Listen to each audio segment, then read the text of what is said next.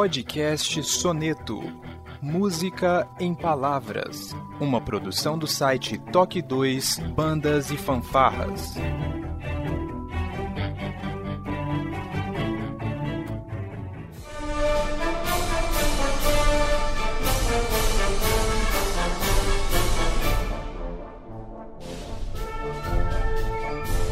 Dia, boa tarde, boa noite, sejam bem-vindos a mais um Toque 2 Podcast Bandas e Fanfarras no ritmo da vida, na batida do coração, diretamente de Ribeirão Pires, São Paulo. Eu sou Josi Slay e hoje está aqui comigo, diretamente do canal Papo de Músico, da cidade de Caieiras, Alex Pereira. Seja bem-vindo, Alex. Olá, bom dia, boa tarde, boa noite a todos que nos ouvem. Novamente, muito obrigado, Josi, pelo convite. A gente que tem esse mesmo intuito de ajudar as bandas e fanfarras aí, ser convidado a participar do Toque 2 é ser convocado para a seleção brasileira. Então, eu, em nome de todos os amigos do Papo de Música, agradeço aí você novamente o convite e vamos lá bater mais um papo aí. Obrigado, Alex. Imagina, cara, o espaço aqui é sempre aberto para você. A gente, na realidade, precisa fazer mais aí alguns crossovers mesmo. É isso. E eu te chamei, Alex, porque você e eu tivemos a oportunidade, né, de é, participar da Corporação Musical Lira de Mauá, juntamente com essa figura que, para mim, é uma figura ilustre, uma pessoa que eu respeito bastante, também da cidade de Caieiras, o coreógrafo Mor Ademir Ruiz. Seja bem-vindo, Ademir. Olá, sou Ademir. Bom dia, boa tarde, boa noite. Estou aqui para poder ajudar, contribuir com o meio e é uma grande honra poder fazer parte desse momento e com duas pessoas ilustres que eu admiro muito desde a época de Mauá. Muito bem, nós vamos conhecer um pouco da carreira musical do Ademir das bandas e fanfarras que ele já participou, logo depois da nossa vírgula sonora.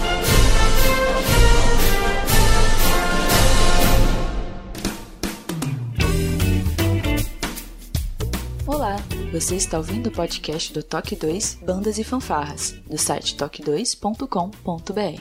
Para entrar em contato conosco, você pode acessar as nossas redes sociais através do nosso site ou então pelo e-mail contato@toque2.com.br. E se você gosta do nosso trabalho e deseja nos ajudar a produzir um conteúdo com qualidade cada vez melhor, acesse a nossa plataforma de contribuição pelo site apoia.se toque 2 e veja como contribuir. Este podcast tem o apoio cultural do Portal Brasil Sonoro. Clique, ouça e toque. Para ter acesso às partituras, visite o site brasilsonoro.com.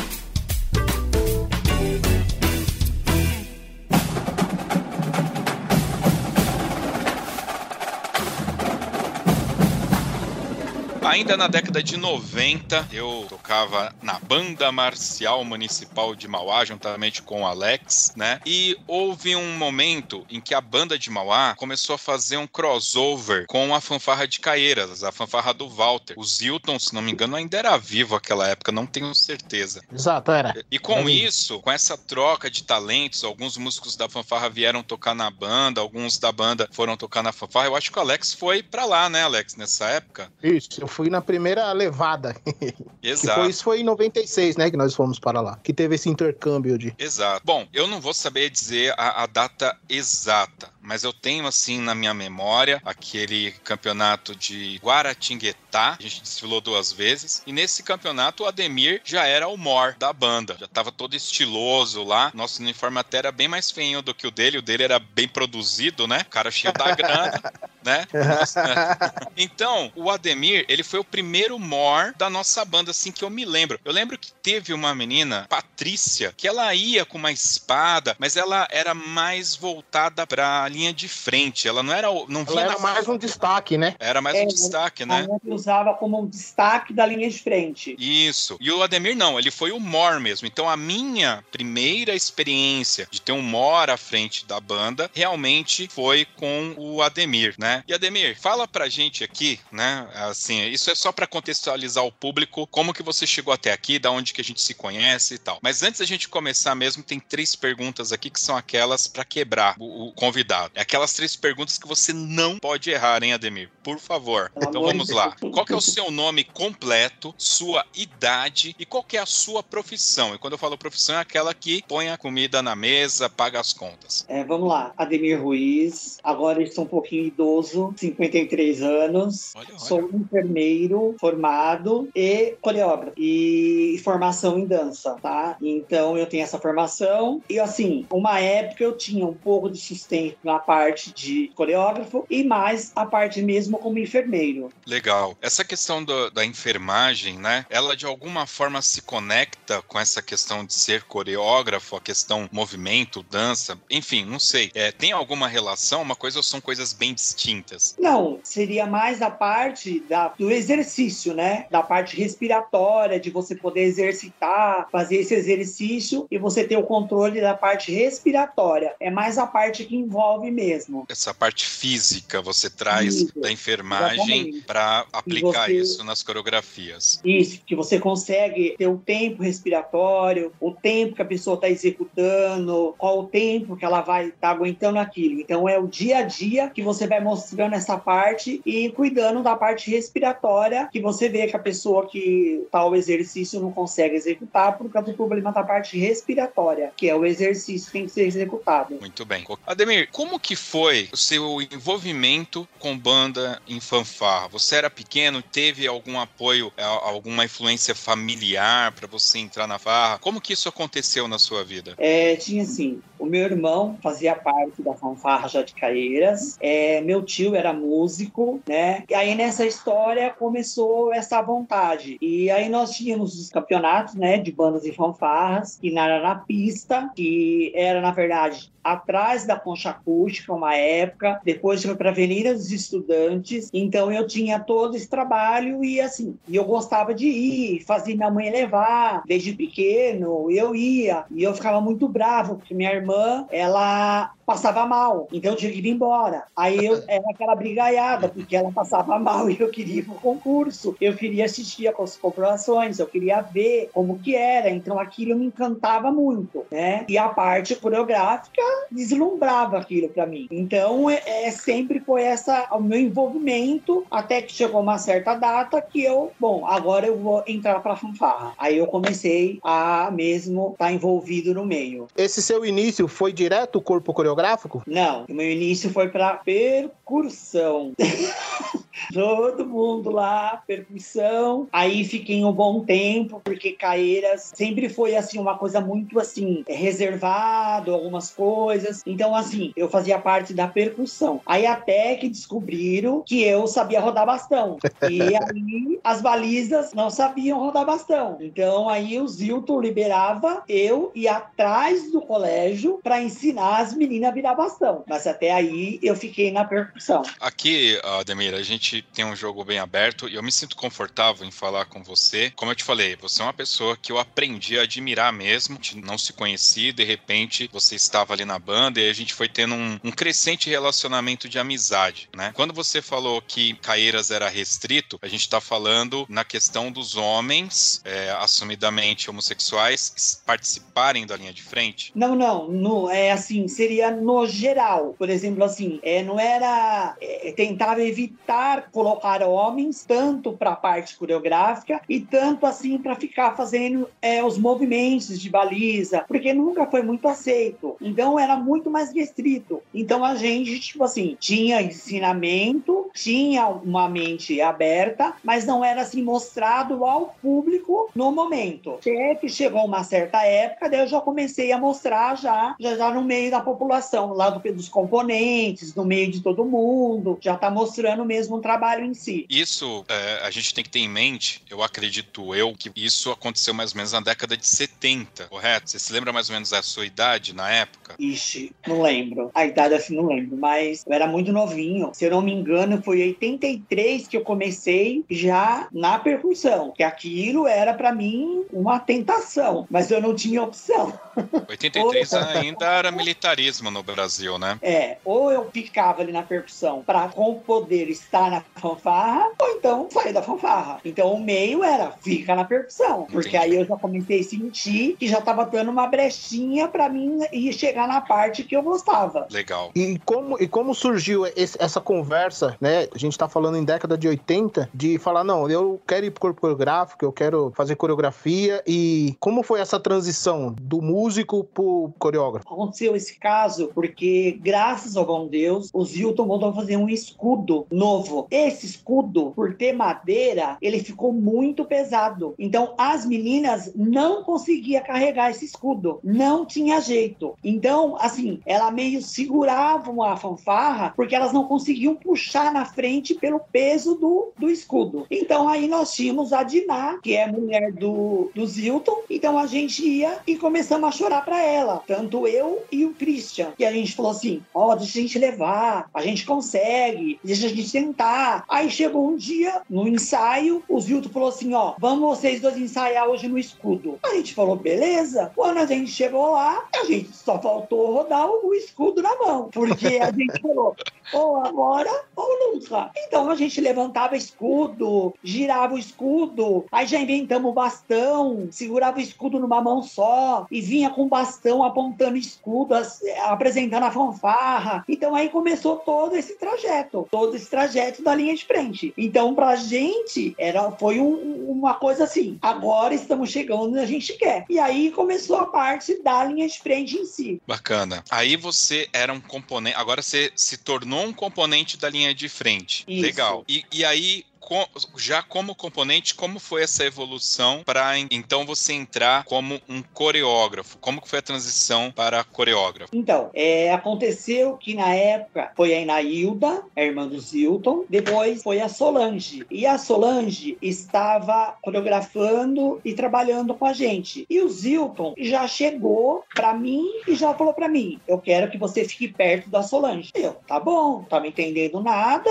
eu era novinho tal. Então fui e começava a sentar. Quando a gente não ia ensaiar com o escudo, eu sentava e ficava vendo a Solange fazer o trabalho coreográfico. A Solange já era, ela tinha uma, uma academia na cidade, então assim, ela é bem conceituada, tudo. E aí, aí começou. Eu começava a ver como ela fazia, como que ela se dirigia, como ela fazia a coreografia, como eram os movimentos, como ela criava uma coisa primeiro e criava a outra. E nisso foi acontecendo. E nesse tempo, a Solange aconteceu um problema familiar com ela. E nesse problema familiar com ela, ela não poderia ir mais para fanfarra. E nisso, o Zilton não estava em Caeiras, ele estava fazendo um curso fora. Aí ligaram e deram a notícia para ele que a Solange não ia poder assumir o corpo coreográfico e nós tínhamos um nacional para ir. Nessa Isso. época, Caeiras já era campeã. Isso, na Avenida Paulista. E aí, nisso, eu tô lá, normal, com o pessoal que tava dando intervalo. Aí a diretoria me chamou pra uma reunião. Aí eu falei assim: meu Deus, que eu aprontei, né? Hum. Você fica, né? Quem tem, tem medo. Não, Aí, se trata do Diademir.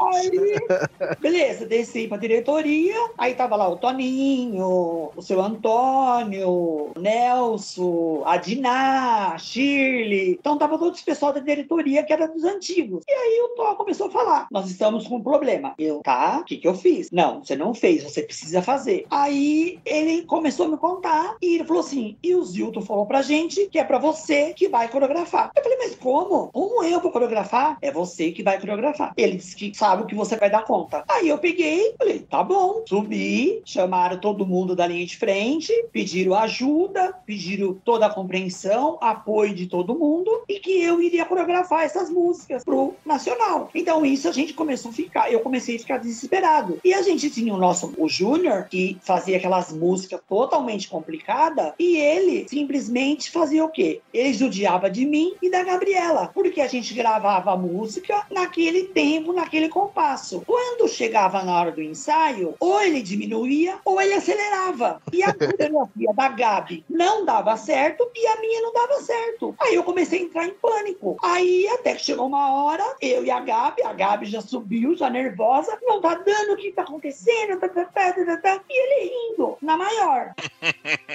E a gente, assim, entendeu? Aí, A eterna treta, maestro e coreógrafo. e, é, aí eu fui, corri um atrás de uma menina que eu tra- dançava com ela, que é a Ana Paula. Eu dançava com ela. E aí eu falei assim: Ana Paula, aconteceu isso. Você me ajuda, porque eu não sei mais o que fazer. Aí ela pegou e falou: calma. Ela nem ia no colégio, ela ficava em cima do colégio, que era a rua que tinha lá da quadra, e eu montava todas as coreografias e começava a fazer os movimentos. Aí nisso o Zilt chegou. Aí quando o Zilt chegou, parou a graça. Aí a coreografia começava a dar certo. Aí aquilo foi evoluindo. E ela, lá em cima do colégio, ela ficava anotando tudo que ela viu, tipo, de errado. Ó, aqui, a hora que deslocou, fez uma bagunça. Ó, aqui fez essa formação, não deu pra entender nada. Então, nisso eu fui corrigindo. E aí, nós, chegou o dia do Nacional. A fanfarra de Caeiras, ela já era campeã. Para o pessoal do Amazonas e não sabe, a fanfarra de Caeiras, ela existe desde sempre. E ela Sim. ganha desde sempre.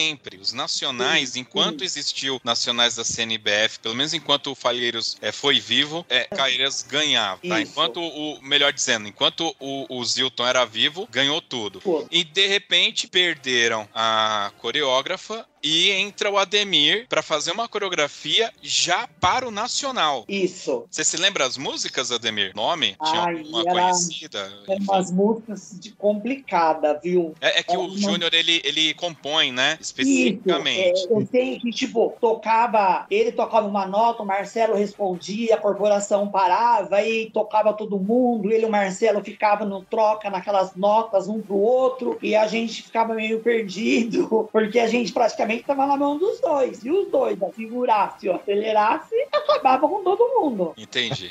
Então a gente tinha essa preocupação enorme. Até que nós fomos pro Nacional, uma chuva que Deus mandava, que as meninas deslizavam numas tábuas que eles colocaram. Elas não conseguiam ter firmeza. Elas deslizavam na tábua. E aí a gente foi para esse Nacional. E chegando lá, entramos, tudo bonitinho, começou a tocar música. Eu não sei o que aconteceu. Eu só sei que assim, eu tinha algumas meninas meia ponta que elas pegaram e elas ficaram atentas. Eu sei que a gente começou a coreografia estava indo tudo muito bem. Do nada, eu só ouço a menina falar assim: para, a linha de frente inteira parou. Por quê? Porque eles mudaram a nota lá. Mudaram a nota, aceleraram, ou sei lá o que, que foi. Eu sei que aí tivemos que parar. Então, na verdade, nós pulamos um pedaço da coreografia para começar a continuidade. Mas a linha de frente era tão entrosada, tão unida, e elas confiavam em mim, que aí aquilo tava normal. Saiu totalmente normal. E aí continuou a coreografia e assim foi. Até o final. Aí, graças a Deus, fui campeã.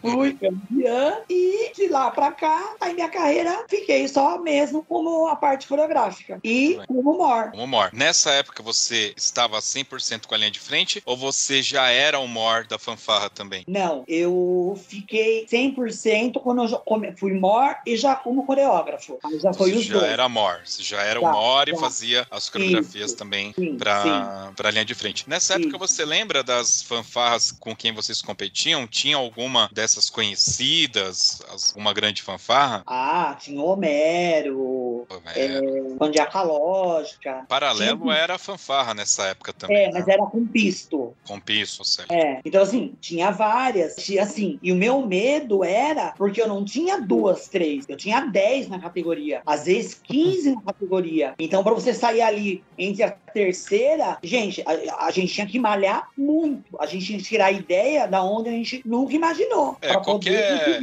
Qualquer músico de fanfarra, banda e fanfarra do Brasil inteiro, que tenha 20 anos hoje, eles não sabem. Mas nessa época, você tocava Zampa, que tinha 17 minutos, e depois tocava 1812, que tinha uns 20 minutos. Então, cada Exatamente. banda tocava músicas enormes e demoravam, cara. Uma Então, eternidade. era uma eternidade. 10 bandas demorava horas pra passar na avenida, né? É, era bem, bem diferente. Inclusive, pelo que eu me lembro, nessa época, era inclusive dividido, né? Banda marcial de fanfarra. Eram em dias diferentes. Sim, sim. Exato. Porque como eram muitas corporações, então era obrigado a dividir. E nem, por exemplo, na minha categoria, por exemplo, eu ter 10 corporação, 15, não tinha. O concurso é, varava à noite. Como a, a gente teve um campeonato, que foi em Taquacetuba, Chegamos lá em Itaquá, nós tava, começamos a entrar na pista, era 4 horas da manhã. Meu Deus. E nós fomos pra pista 4 horas da manhã. A gente chegou lá, tipo, às 18 horas da tarde, mais ou menos, pra ir sempre. Tem aquela história, né? O desespero, então tem que sair mais cedo, tem que chegar antes, fazer isso, fazer aquele outro. Estamos atrasados.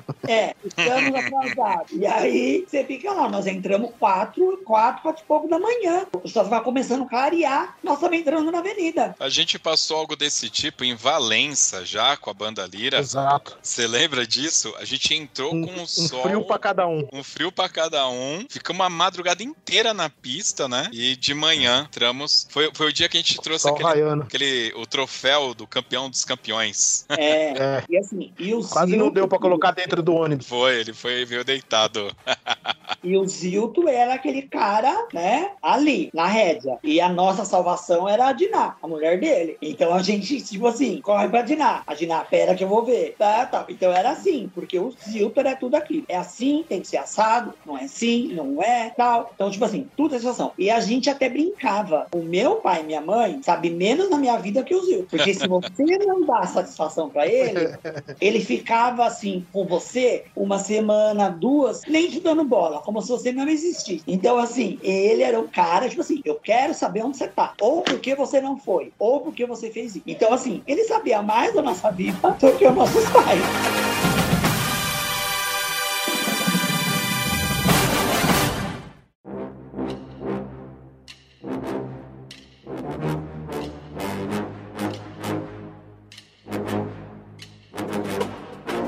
Você foi crescendo meio de bandas, né? Foi ganhando seu espaço e chegou o momento de escolher uma profissão, né? Você tinha em mente alguma profissão que você gostaria de ter tido ou no caso a enfermagem ela veio em primeiro lugar para você, Ademir? Não, então, aí em paralelo eu fiz a educação física. E aí eu fiquei fazendo a educação física junto com ela. Aí eu dei uma parada né, na educação física, porque aí eu achei que a saúde ia ser melhor tal. Aí logo que eu perdi a minha mãe, né, no plantão que eu estava trabalhando, eu de plantão, aí eu tive essa infeliz plantão que a minha mãe passa mal, né, que estava num quarto e ela tem uma parada. E aí, como eu era o supervisor do plantão, então foi a me acionado. Mas só que eles não queriam que eu fosse até o local, só queriam comunicar de uma emergência. Eu falei, ok, mas aí eu subi para ver que emergência que era. E aí era minha mãe. Então, aí quando ela faleceu, né, comigo lá do lado, eh, eu ligando os aparelhos, porque aí eu fui, peguei a veia dela, liguei os aparelhos, eu liguei tudo. Aí daquele dia, quando falou o médico, falou para mim, que ele me chamou, falou, Ademir, não mais tem o que fazer. Aí daquele dia eu falei assim, não sou mais enfermeiro. Aí que eu fui atrás da educação física. Aí eu fiquei mais ou menos cinco anos fora da área e trabalhando, dando aula de educação física, ginástica artística, ginástica rítmica e dança, lá numa escola que me contrataram porque viram meu trabalho da Lira e de Caieiras e aí me indicaram para mim trabalhar lá. Aí eu fiquei cinco anos nessa escola dando aula. Entendi, muito louco isso.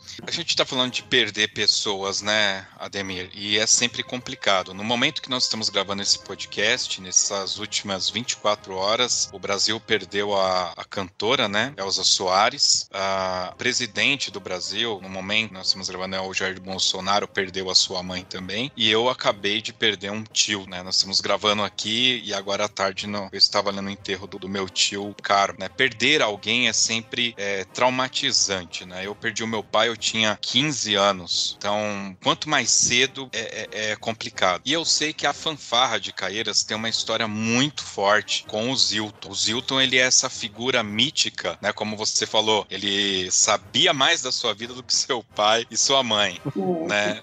Mas eu não sei se é uma coisa assim dos anos 80, 90, os maestros eram assim, eles eram os nossos pais adotivos ali e tal, né? Eu sei que a fanfarra ela sofreu bastante quando o Zilton se foi. Você fazia parte da fanfarra naquele momento, correto? É, como que foi? Você que estava lá e viveu aquele momento, como que foi isso pra você? Olha, muito complicado, porque eu fui uma das primeiras pessoas a ser avisada. Porque uma amiga minha que vinha vindo do plantão reconheceu o carro e viu ele. Ela me ligou na mesma hora no celular, no, no telefone, pra falar: vem pra cá que o Zildo sofreu um acidente. Aí, quando eu cheguei lá, já tava o áudio Álvaro, se eu não me engano, a Gabi, que chegaram primeiro. Então isso foi um choque pra gente, porque ele era tudo na nossa vida. Ela era o cara chato, né? Era o cara chato, o cara encrenqueiro, o cara que punha cabreço na gente, mas na hora do acolhimento, na hora que você pisava, a casa dele estava aberta. Então a gente é, sofreu muito com essa perda. A Diná e eles eram assim umas pessoas que a gente não tinha é, eu não sei o que falar dele porque a Diná foi outra mãezona minha porque logo eu perdi a minha então a Diná ficava assim preocupada me ligava falava. Então o Zilton assim pra gente é,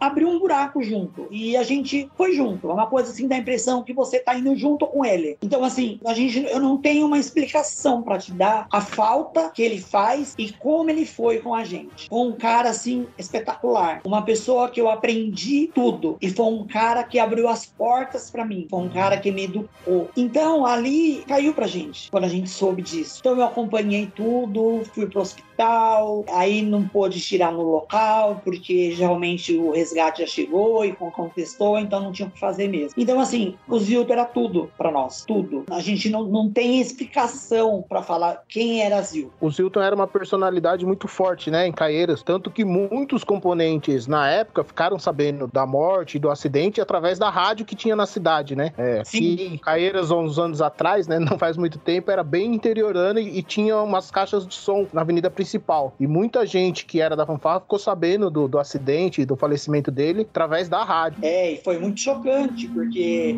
a rua principal aqui, tipo assim, a rua que todo mundo tem que subir e tem que descer. É, entrou aqui no centro, sobe ou desce. Só tem ela. É, só tem ela, entendeu? Porque na época não tinha aquele pontilhão que tem hoje, você pode ir por baixo, não tinha. Então era só é, aquela entrada. Então todo mundo, na verdade, ficou aquilo, foi um horror. E, e pra gente era tudo difícil, porque a gente tinha, os meninos deles eram muito novos, eles tinham um, um problema que eles tinham, então eles sempre me, me, eu socorria, eu que ia atrás, então eu me tornei praticamente uma família deles. A Diná chegava com eles no hospital, o médico mandava uma coisa, ela falava: não, não, não, não, já passou, é demais, tira, tira, tira. Eu tirava o soro sem ordem médico. Aí não subia o diabetes deles. Aí, não, não, agora coloca de novo então. Aí eu colocava. Então, assim, na verdade, a gente se tornou uma família. Então, assim, eu não tenho explicação, não tenho falar, assim, do Zilton. Era um grande homem, a gente não pode deixar esse nome cair em esquecimento nunca. Para as bandas e fanfarras aqui do estado de São Paulo, eu acredito que até para o Brasil.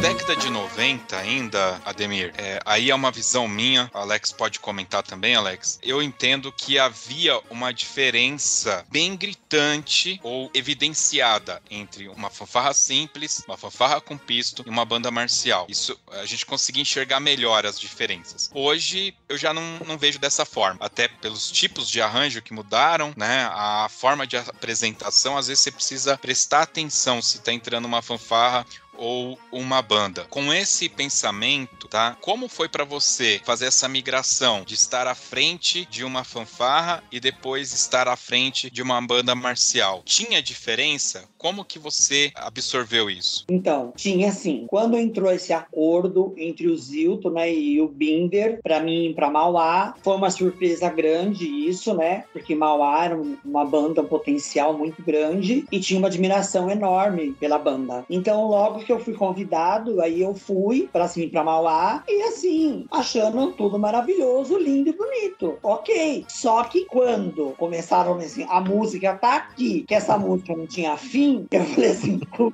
que eu vou fazer agora? Porque você fazia uma, uma coreografia para fanfarra, era tantos movimentos. Da banda você fazia, fazia, fazia. Quando você olhar, não terminou a música ainda. Você tinha que fazer mais movimento ainda. Então, assim, era uma diferença. Mas Mas aí aos poucos fui me adaptando, já fui vendo de um outro lado, já fui vendo, conversando com algumas pessoas, falando, pedindo ajuda, e não tá comentando. Comentava muito com o Pauline, com o Eduardo, e falava sobre essas coisas, tal. O Adriano, é o Ângelo, sempre falando. E eles, não, tá certo, é isso, é correto, faz, só toma cuidado.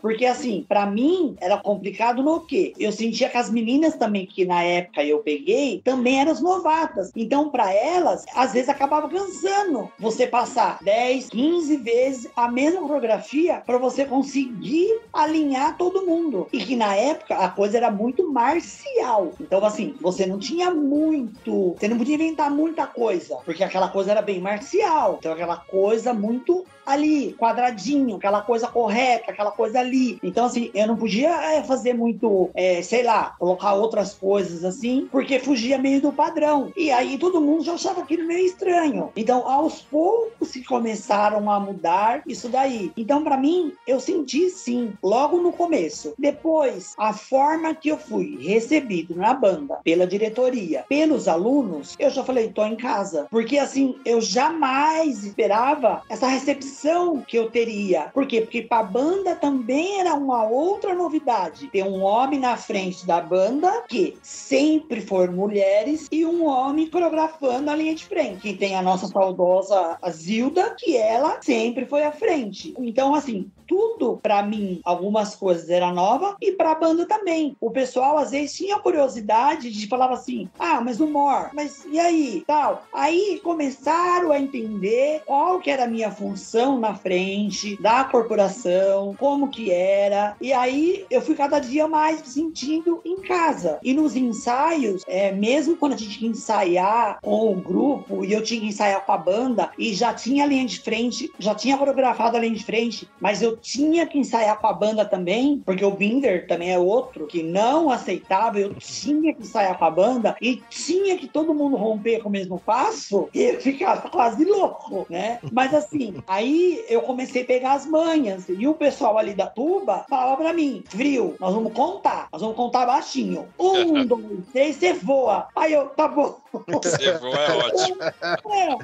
Aí eu falava pra eles, vocês me falam, voa, que aí eu já sei. Então sempre alguém falava um, dois, três, pum, abaixava o bastão e saía todo mundo. então, aí, tipo assim, eu fui me turmando, me turmando. E nisso também foram quase 20 anos de banda de Mauá. Foi bom tempo mesmo. Você falou, a gente tava falando do, dessa transição, né, de fanfarra simples pra banda marcial e como que foi também essa parte de se adaptar, porque a gente, é, eu participei e ainda participo da fanfarra de Caeiras, aqui marcha a gente ensaia 15 a 20 minutos de marcha, meia hora quando precisa para um campeonato. E lá em Mauá era no mínimo três horas, sem choro nem vela, sol, chuva, subindo, descendo. Como foi essa adaptação também de tempo de ensaio de marcha? Não, não. Eu, assim, em Caeiras, assim, uma época minha, era mais tempo de marcha. Que eles a gente ia pra avenida, a gente ia pra rua tal. Depois que começou a dar uma, um problema fazia, com a luz. Fazia uns três bate-volta e já tava bom, né? É. Mas assim, não, eu achava, é, eu eu gostava por causa das músicas que a banda tocava. Aquilo soava no meu ouvido, que era uma coisa assim, é, gratificante, era uma coisa muito linda de ouvir. Tinha hora que cansava? Sim, vou falar que não. Mas assim, não havia problema, porque como eu tinha uma vida muito ativa com a parte de ginástica, de dança, de exercício, não sei o quê, então aquilo não me incomodava. Mas era o sol, que quando inventava de ir lá para aquela praça, lá na, era na feira, né? A gente era uma onde tinha feira, depois ali, acho que é o Leonardo, que é aquela subtona da banda, é. Que a gente tinha que subir lá no fim daquele mundo lá e descer tudo de novo. E quando chegava na metade, ele falava assim: volta, volta. fulano não saiu junto. Era, nossa, era a morte. Ou quando ele subia, voltava, ele tinha capacidade de ficar lá embaixo olhando e lá em subir tudo a pé, sozinho, brindo, pra chegar lá e falar assim: a linha de frente não rompeu junto. Aí eu tinha que descer aquele morro todinho pra falar pra mim: gente, presta atenção, pelo amor de Deus.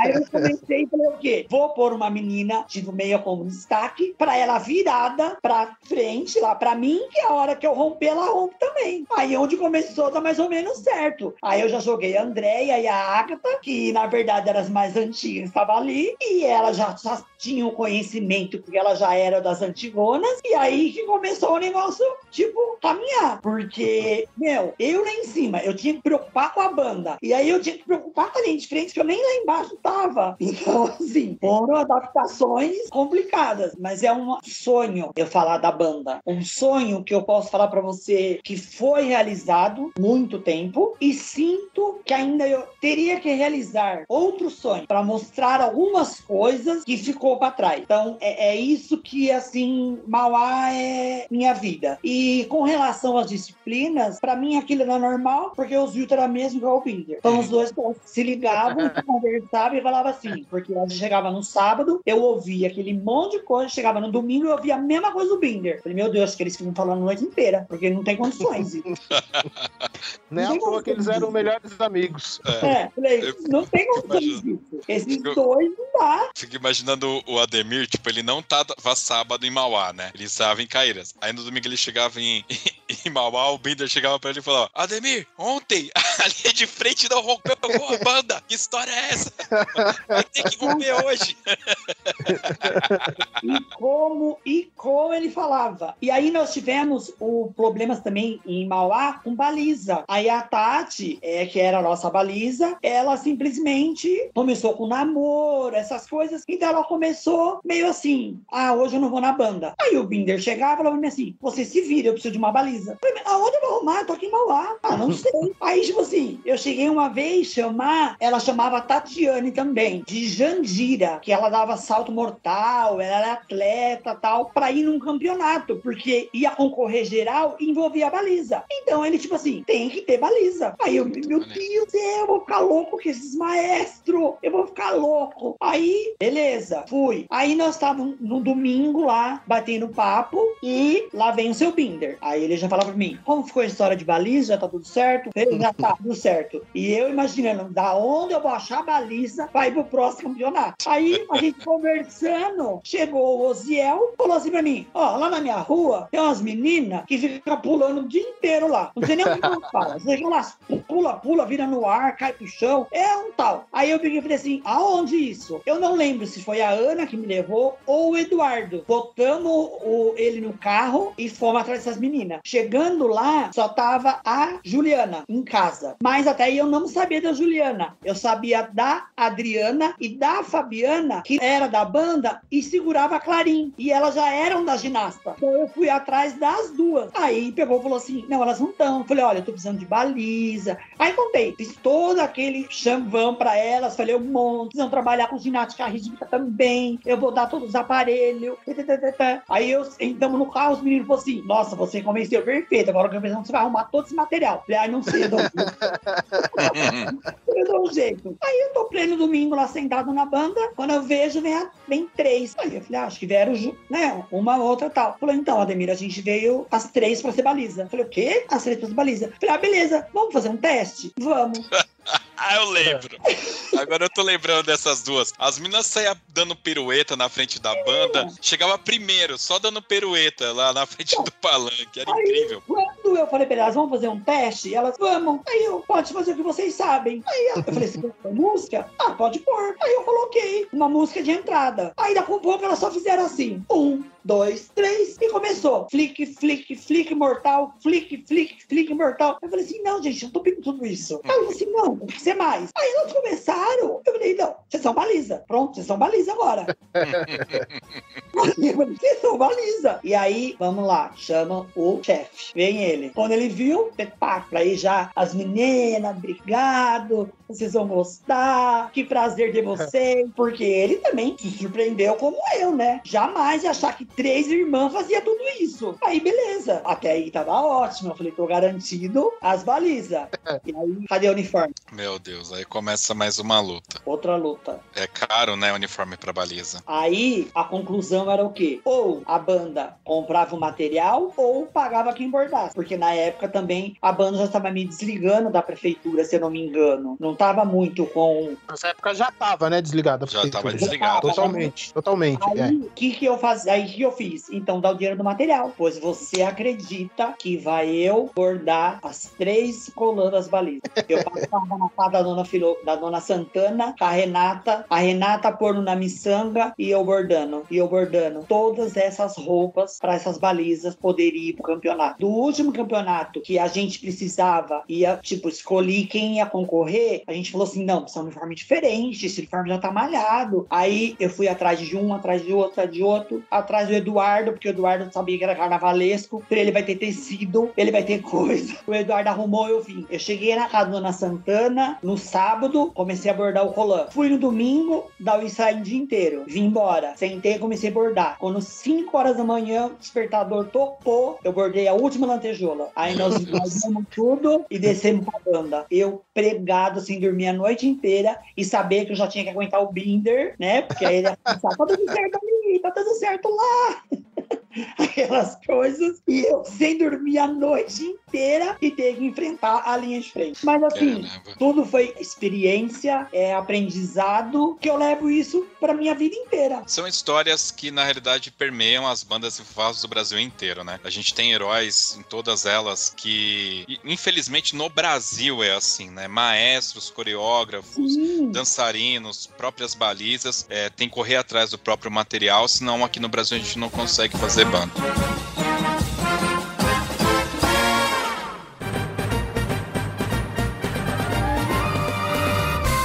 Ademir, eu tenho certeza que você tem inúmeras histórias, cara, mas eu queria dar uma andadinha mais a, aqui pra frente, porque você não ficou só na questão de coreografar ou preparo de balizas, tá? Você acabou contando essa história, mas lá em Mauá eu me lembro que você tinha um grupo de meninas menores, né, mais infantis, e você tinha ali uma escolinha de balizas também, tá? Por isso que eu tô citando isso, mas você também atuou como jurado. Eu me lembro que quando eu fiz o convite, aliás, eu fiz o convite para você participar do Toque 2, e aí eu fui cobrir o meu primeiro campeonato, que foi o campeonato de Caeiras, acho que foi em 2017, acho, não tenho certeza, não me lembro, e lá eu te convidei de novo, tá? Lá você estava como jurado.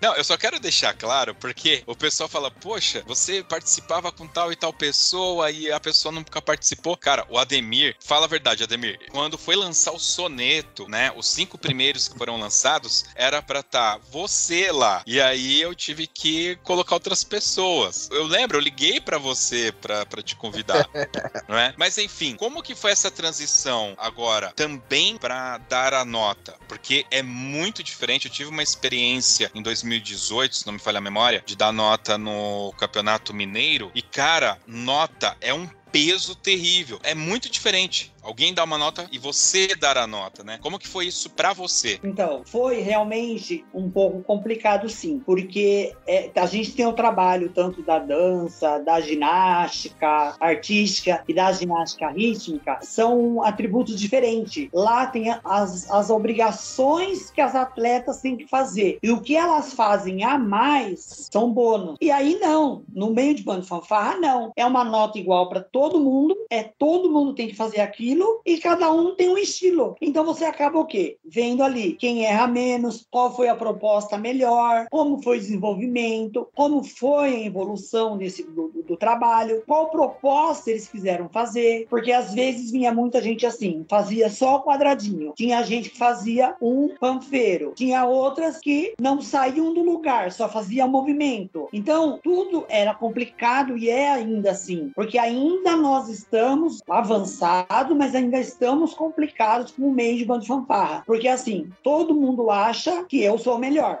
e aí eu fico vendo as atletas assistindo a ginasta, assistindo a ginástica rítmica, assim, aonde você, pela televisão, vê falha nessas meninas. É. Agora, no meio de bando de fanfarra, muitos não são aceitos, porque sempre o meu foi o melhor. Então a gente tem muito problema com isso daí, sabe? E é, é, é estranho você ver, pelo menos na televisão, eles avaliarem uma pessoa e falar assim: olha, você foi muito bem, você foi lindo, parabéns, mas minha nota é 7. Se você fizer isso no meio de bando fanfarra, você pode esperar no portão, todo mundo esperando. Parabéns, nota 3. Entendeu? Achei Excelente trabalho, continue assim. Nota 3. Então, assim, é isso que acho que precisa um pouco amadurecer é- essa história assim, do, do meio e tal. Eu até comecei a tentar elaborar umas novas planilhas, mas acabaram tentando fazer aí, mas não deu muito certo, porque ainda não elaboraram correto. E eu tô, de novo, tentando ver essa proposta, para ver se a gente consegue chegar num contexto em que vai ter as suas obrigações e os que são avulsos, o que você apresentar a mais. Então, você apresentou uma peça lá com todos os materiais, mas naquela peça você apresentou uma pessoa importante daquele tema, daquela peça, sei lá. Então, aquilo ah, foi uma pontuação a mais, teve alguma coisa. Ele pesquisou a coreografia, ele se identificou com a coreografia, porque muita gente acha que coreografar é assim: volta a música e vai lá. Um, dois, três, quatro, cinco, até 12. 12. Aí agora, depois de 12, vocês vão contar até 20. Depois de 20, vocês vão contar até 16. Assim, eu já acho que é complicado esse meio de fazer. Pra mim, eu tô acostumado a trabalhar sempre 8. Então, eu sou sempre acostumado a falar: você vai andar 2, 8, você vai parar 2, 8. Você vai andar 2, 8, você vai parar 2, 8. Pronto. E o pessoal, às vezes, faz muito essas coisas. Você tem que andar. Então, às vezes, o aluno não consegue chegar até o 20. Então, ali você já observa um erro. E quando você, principalmente como avaliador, você percebe uma corporação grande, uma corporação com peso, tudo, o que, que você vai procurar? Os erros. Porque você sabe que eles têm aquela capacidade de fazer. Mostra um trabalho apresentado, um trabalho bem evolutivo. Mas você fica o quê? Atrás do erro. Então, quando, por exemplo, 3, 4, 5 atrasa para chegar na formação, é uma glória. Hum, nessa questão de coreógrafo, eu vou querer também falar disso na parte de more, mas a gente tem ali um- uma- algumas questões. Primeiro, existe um regulamento, bonito, feio, certo errado, ele está lá, beleza? E nesse regulamento está sendo dito que vai ser julgado. Eu tenho percebido é, que existem linhas de pensamentos diferentes no meio de bandas, né? E que algumas linhas eventualmente não se encaixam dentro do contexto de alguns regulamentos, né? Então, é, obviamente eu vou citar nomes aqui, mas caso eu cite, tá? De novo, estamos entre adultos, seres pensantes, tá? Por favor. Nós temos sim bandas que agem de forma mais marcial e algumas de formas mais cênicas. No entanto, até onde eu conheço, e me perdoe a ignorância, os regulamentos hoje, eles, pelo menos no estado de São Paulo, eles são focados na questão marcial. Então, quando você entra com alguma coisa muito cênica, você está descaracterizando o próprio regulamento. Ou você, no caso, como um, um jurado, você considera isso como o plus da coisa. Não, você já sente a diferença, sim, do marcial para já pro cênico, né? Por mais que chega na hora, não apresenta totalmente o cênico, faz o marcial, mas vem com a característica já não tanto com a marcialidade. Mas ali, como regulamento, tipo assim, não fala, por exemplo, uniforme tem que ser saia, túnica e tal, então você tem que o quê? Cumprir o regulamento. Então, para mim, eu tenho que ver aquela visão como natural e avaliar. Porque o regulamento não vem específico falando assim, só pode ser saia, túnica, ou só pode ser bota e short. Não vem. Então, o regulamento fica assim, amplo. Ele, ele é meio aberto. Então, você não tem muito o que falar assim, não, a sua roupa tá cênica, então eu não vou te avaliar. Não tem. Sim, mas e pelos movimentos? É, é perceptível? Como que? Porque ho- hoje eu tenho acompanhado alguns, né? Hoje não, por causa de a gente estar há dois anos aí nessa, nessa loucura aí, mas os últimos eventos tem bastante trabalho mais cênico do que marcial, né? Quando a gente fala em palanque, parado no palanque, os corpos coreográficos estão bem mais cênicos. Então, o que que na verdade está meio acontecendo? Que alguns corpos coreográficos, o que estão fazendo? Estão estudando a música. E o que que acontece? A roupa, o material que você vai usar na coreografia faz parte do contexto da música. Então ele entra como o quê? Acessório. Entendeu? Então lá não fala que o aparelho que você vai usar ou tem que ser só a bandeira ou só o bastão. Não, ele fala que você tem que usar o estilo marcial. Só que aí, tipo assim, tem pessoas que estão estudando a música, fazendo a música e eles estão usando isso como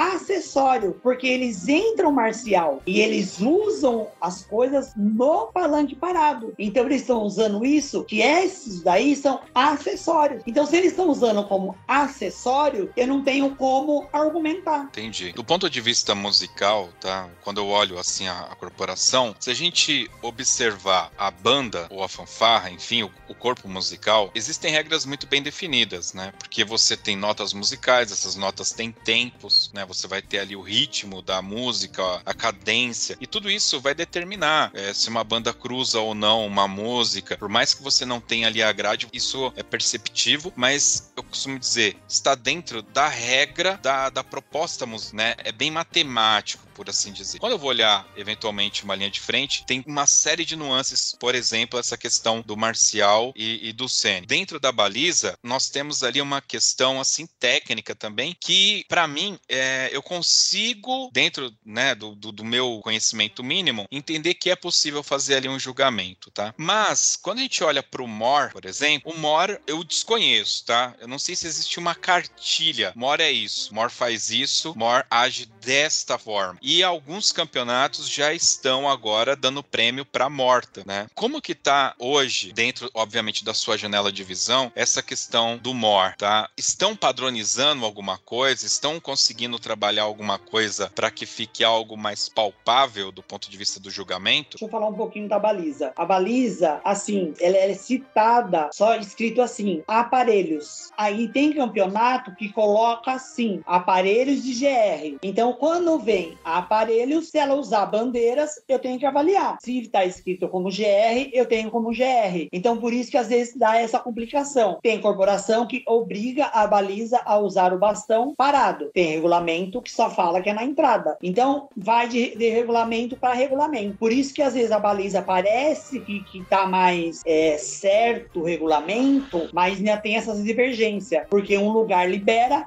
e outro lugar não libera. E com relação ao MOR, é assim: o meu ponto de vista é comando, resposta e cumprida. Então, você fez o um movimento, a corporação te deu a resposta, é isso tem que ser. Ele tá lá, vamos combinar, é isso. Vai sair em tal compasso, tal compasso, ele deu o sinal, a banda correspondeu, é a função do MOR. É essa a função do MOR. Não precisa ficar fazendo tanta coisa na frente. Se você quer fazer para enriquecer, porque às vezes a corporação toca uma música lá parada, dá um tempo e fica tocando, e você quiser fazer, o regulamento não fala nada. Mas o MOR é comando e resposta. É essa a função do MOR. Então ele vai prosseguir, ele vai ter que tomar cuidado com os buracos que estão na rua, ele tem que, na verdade, finalizar, ele tem que sinalizar, ele tem que estar tá atento com a corporação musical. Então ele vai levar a hora que ele achar que, tipo, que a banda, a corporação tá juntando muito que é de frente, é ele que vai ter que ter esse controle de conseguir segurar toda a corporação e não sanfonar, é a função do MOR. E até chegar no palanque, posicionar a banda ou a fanfarra, a apresentar a corporação e passar pro maestro. Acabou a função do MOR. Padronizar regulamento. Então, tá um pouco ainda meio, meio confuso as coisas. Porque assim, o MOR, já foi, é de tempo, não é de tempo, ou MOR de agora, acha que, tipo assim, não, tem que fazer, tem que acontecer, andar com capona, fazer isso, aquele outro. Não. Aí outros acham, não, a pessoa tem que, tipo assim, não pode nem fazer o zigue-zague na rua. Você tem que andar sempre para frente. Aí você procura algumas apostilas, ele fala: o zigue-zague não é questão que você tá fazendo isso para você, não, é para você sinalizar para a corporação aonde ela tem que chegar, aonde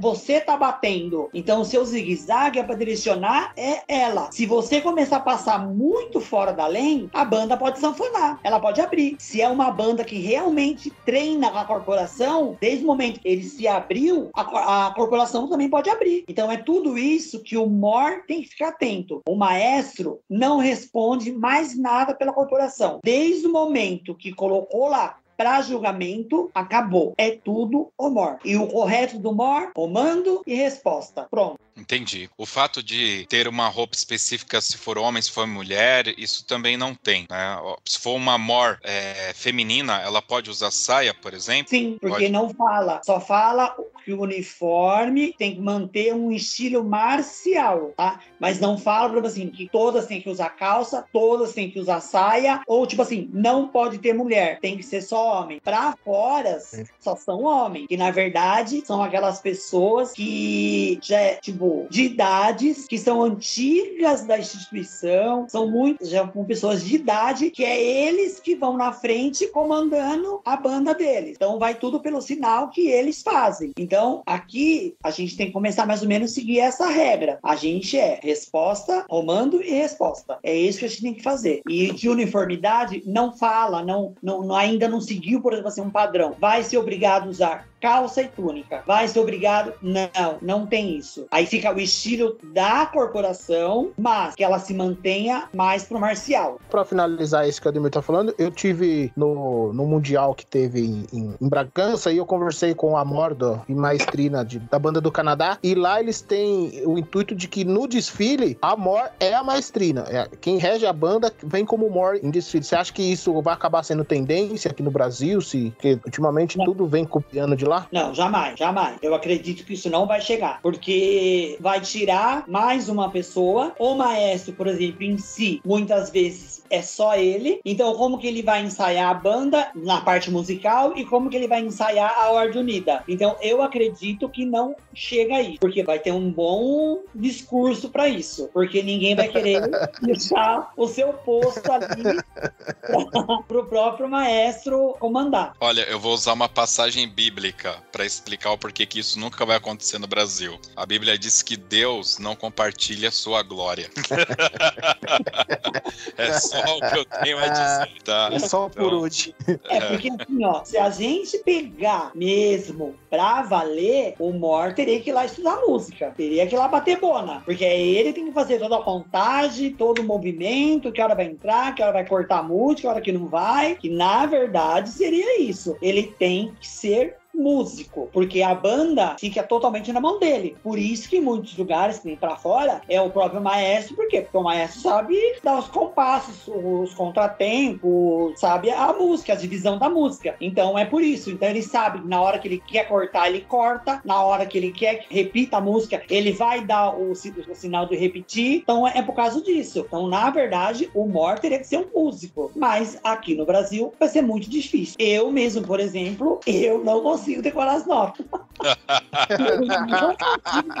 Pra mim, eu acho um monte de bolinha, eu acho lindo, aquelas bolinhas desenhadas, mas pra mim, então, na minha cabeça, aquilo, eu peno, viu? Quando eu pego as músicas que eles me vão lá e mostram, 2x2, 4x4, 5x4, eu fico apanhando ali pra entender que bolinha que é aquela, qual é uma bolinha, sobe uma flechinha pra cima, é uma, daí tem que parece uma bandeirinha, eu sei lá que nota que é aquilo, então a gente fica aí meio, mas o correto seria isso. É, é meio complicado mesmo. Ademir, é, como eu falei, isso aqui é um, um pedaço, né, uma foto de alguns momentos que você viveu, pra gente ter um pouco de noção, né, de quem é o Ademir. O tempo não nos permite, né, a gente pegar tudo e, e colocar aqui. Então eu queria agradecer a sua presença e abrir aqui um espaço para que você use da forma que quiser, né, fazer algum agradecimento ou falar alguma coisa aí que a gente acabou passando e você gostaria de ter dito dito, enfim, por favor, fique à vontade, o espaço é todo seu. Ah, eu agradeço pelo convite que foi feito. Realmente eu demorei um pouco para conseguir fazer isso, né? Mas são coisas da vida. Mas tudo tem a hora certa, o momento certo, e aí hoje eu tô aqui falando uns poucos só é, das coisas. Se você for realmente contar tudo na íntegra, vai aqui dias, né? Então a gente pula algumas coisas, resume algumas coisas tal. Mas assim, o meu aprendizado que eu tive muito com a fanfarra de Caeiras e com a banda de Mauá jamais será esquecido, né? Tenho ainda um respeito grande pelo Binder, é um cara chato, né? Que todo mundo sabe, mas é aquele cara, tipo assim, que também é um parceirão, que tá lá com você, te apoia, te liga, te pergunta. Então, isso para mim é muito gratificante. E eu sinto que, tanto da fanfarra de Caeiras e quanto de Mauá, parece que ainda eu sou de lá. Parece que eu existo lá, porque os componentes me vê, assim, é uma felicidade, uma, uma energia tão gostosa que a gente passa um pro outro, que tipo assim, meu, vamos voltar tudo de novo? Eu queria voltar tudo de novo, porque foi muito bom. E hoje eu tenho que agradecer tudo isso daí, é, agradecer as pessoas que me ajudaram, as pessoas que confiaram em mim e que hoje ainda confiam, me chamam para ser avaliador, vou para os campeonatos, me chamam para dar.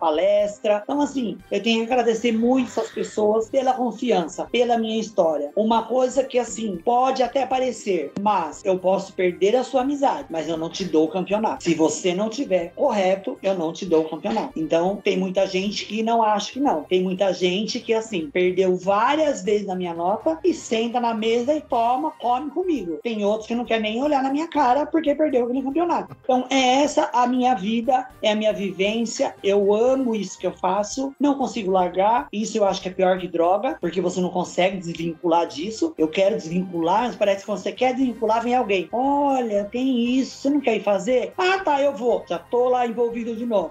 Então, é, é isso mesmo, na verdade, que tem que falar e agradecer muito aos meus mestres, né? Os meus amigos coreógrafos, e agradecer por tudo. E eu sou o Ademir. Não sou, assim, às vezes ficar muito falando, assim, no meio de, meio de uma fanfarra, de ficar lá. Se eu tô avaliando, eu fico lá sentado avaliando. Não gosto de ficar conversando muito. Às vezes pessoal acha que eu tô, ah, se acha estrela. Não, não é. É que eu, assim, eu tô ali numa posição. Eu não sei se você tá uma corporação. Então, de repente, eu tô lá dando uma maior gargalhada com você, falando um monte, e depois você vem com a corporação, entendeu? Então aí fica aquele clima. Então eu evito essas coisas, eu fico lá no meu cantinho, lá, esperando. Mas assim, muito obrigado mesmo pela oportunidade. Alex é um amigão, assim, enorme. Josisley também foi uma pessoa que cheguei na banda, me recebeu assim, veio devagar, conversando, querendo saber isso, aquilo. Toda vez em concurso, realmente me cobrava, me falava, eu preciso falar com você, eu tenho tenho. E nisso, né, fui protelando e chegou. Mas eu tenho que agradecer para vocês, dois amigão, que eu tenho até hoje, e o restante da banda que, eu falei, e da fanfarra de Caeiras. Para mim, eu chego lá como se eu fosse ainda da corporação. O pessoal das antigas que realmente me conhece e tal. E os novos que não me conhecem, pergunta para os antigos quem é. Não, ele foi assim, foi assado, foi muito bom. Então foram épocas que assim, que eu aprendi muito. Agradeço essas oportunidades que eu tive, trabalhar com fanfarra e com banda, né? E é minha paixão. E eu tô aí, e o que precisar ajudar pro meio, eu tô à disposição. Valeu, Ademir. Obrigado. Pessoal, eu quero lembrar vocês que todos os contatos, redes sociais do Ademir estarão no post deste programa lá no nosso site, toque2.com.br. Também quero dizer para vocês que eu reabri a seção de comentários do site. Então, você entrando no nosso site, lá no podcast, na página do podcast do Ademir, vai ter lá embaixo uma seção onde você pode deixar um comentário, claro, sempre com muita liberdade, mas também com muito respeito, para que a gente possa desenvolver ali um bate-papo, expandir o conhecimento e todas as discussões que a gente teve aqui, beleza? Desde já, meu agradecimento para o Ademir e para o Alex, e vamos agora para as dicas culturais.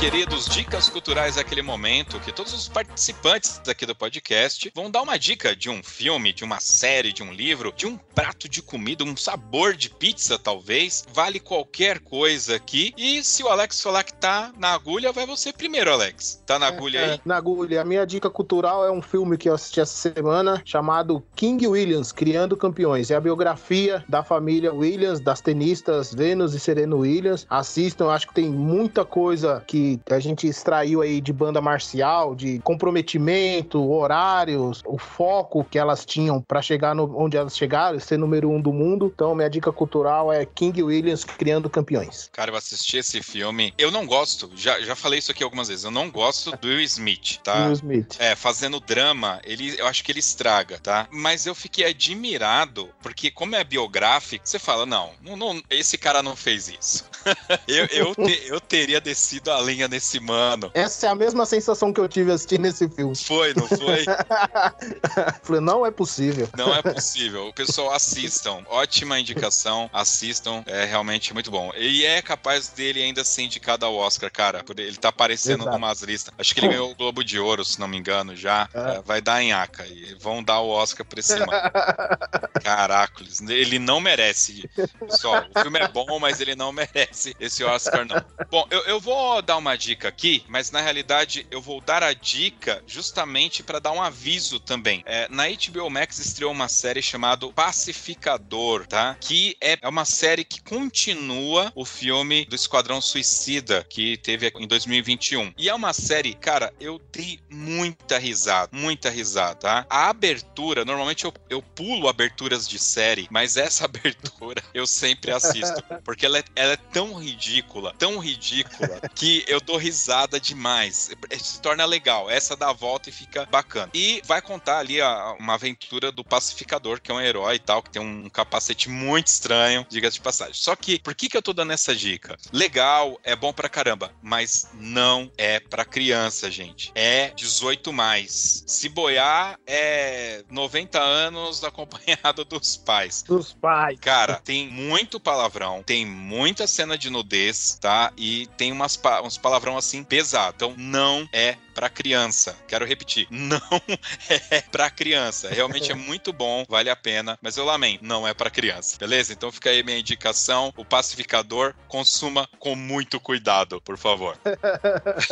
Ah, tirem as crianças da sala. Sim. É, eu indico o Cisne Negro, que eu estava assistindo essa semana. Você vê o conflito que existe entre a pessoa e a realidade. Ela não se admite à realidade, ela, ela fica muito com uma perturbação e não consegue se achar em si, quem na verdade ela é. Mas quando ela se acha, já é tarde. Então, assim, é isso que a gente procurar. Vamos procurar quem somos nós, qual a nossa realidade, quem é o Ademir. O Ademir é esse? Eu sou esse realmente? A minha cara é essa mesmo? Ou eu, eu tenho um conflito? Então, eu acho assim, é um filme legal, não é bom para menores assistir, porque tem algumas cenas um pouco pesadas, tá? Mas é um dos filmes que eu, que eu assisti agora e eu gostei bastante e eu fiquei pensando muito nisso, de, de como que seria a realização se todo mundo voltasse para si. Eu, como eu sou, eu sou sendo essa pessoa ou não? Esse filme, ele é do diretor Darren Aronofsky. Cara, esse mano, ele é surtado. Todos os filmes dele são filmes que você assiste e são bons. Ele não tem um filme ruim, tá? Não. O Requiem para um Sonho é dele e o Mãe também é dele. Então, assim, se você é, não é mais de 18, não vai poder assistir o Cisne Negro, Negro, que é de 2010, inclusive, assista o Mãe, tá? É um filme também é perturbador, mas dá para assistir, tá? E ele é um filme muito bacana porque ele faz alusão a algo que eu não posso falar aqui. Você vai precisar assistir e entender o que, que o filme tá te falando. E eu vou dizer, você vai entender. Lá pelo meio do filme você já entende qual que é o lance do filme, tá? Mas assim, qualquer filme do Darren Aronofsky eu recomendo porque esse cara realmente ele é muito bom. E o, o Cisne Negro, cara, é um filme que para quem ah, eu assisti não entendi nada. Termina de assistir e procura no YouTube explicação do Cisne Negro. Ou assista novamente. Porque vale a pena você pegar todas essas camadas que o Ademir colocou aí. De quem você realmente é, você se colocar na posição, você assumir que você é capaz de fazer algo. Ele tem várias camadas, é um filme excelente. Se ele não ganhou, ele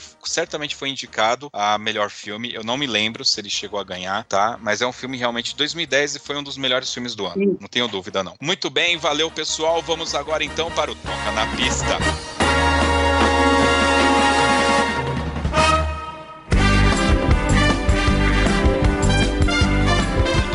Aquele momento que o nosso convidado vai escolher a música do coração dele pra gente ouvir aqui no final, tá, Ademir? Então não pode ser qualquer música. Canção da Infantaria. Olha só! E por que o Canção da Infantaria? Porque foi, eu acho que uma das primeiras músicas quando eu entrei com a banda e esse som atrás de mim, que eu tô falando agora, eu tô todo arrepiado. Era a música. E o meu sonho toda a vida era entrar na avenida com essa música. Muito bom. Canção da Infantaria cara, é uma música bem legal mesmo. Eu gosto, eu sempre comento do arranjo do Gabriel, que ele fez uma mudança depois é. da introdução para entrar, tem um, um pá, pá, pá, né? Tem um, uma paradinha lá que, que é bastante interessante. Muito bem, é a música do coração. Alex, dá o seu recado aí, cara. Quem quiser conhecer o trabalho de vocês lá no Papo de Músico, como que a gente faz? É, sigam nossas redes sociais, no Instagram, arroba Papo de Músico 2021. Estamos no Facebook, no YouTube, ambos Papo de Músico 2021. Já estamos retornando de férias. Já fica aqui o convite pro Josisley participar do programa. O Ademir, a gente já marcou três vezes, ele desmarcou, eu não vou convidar mais.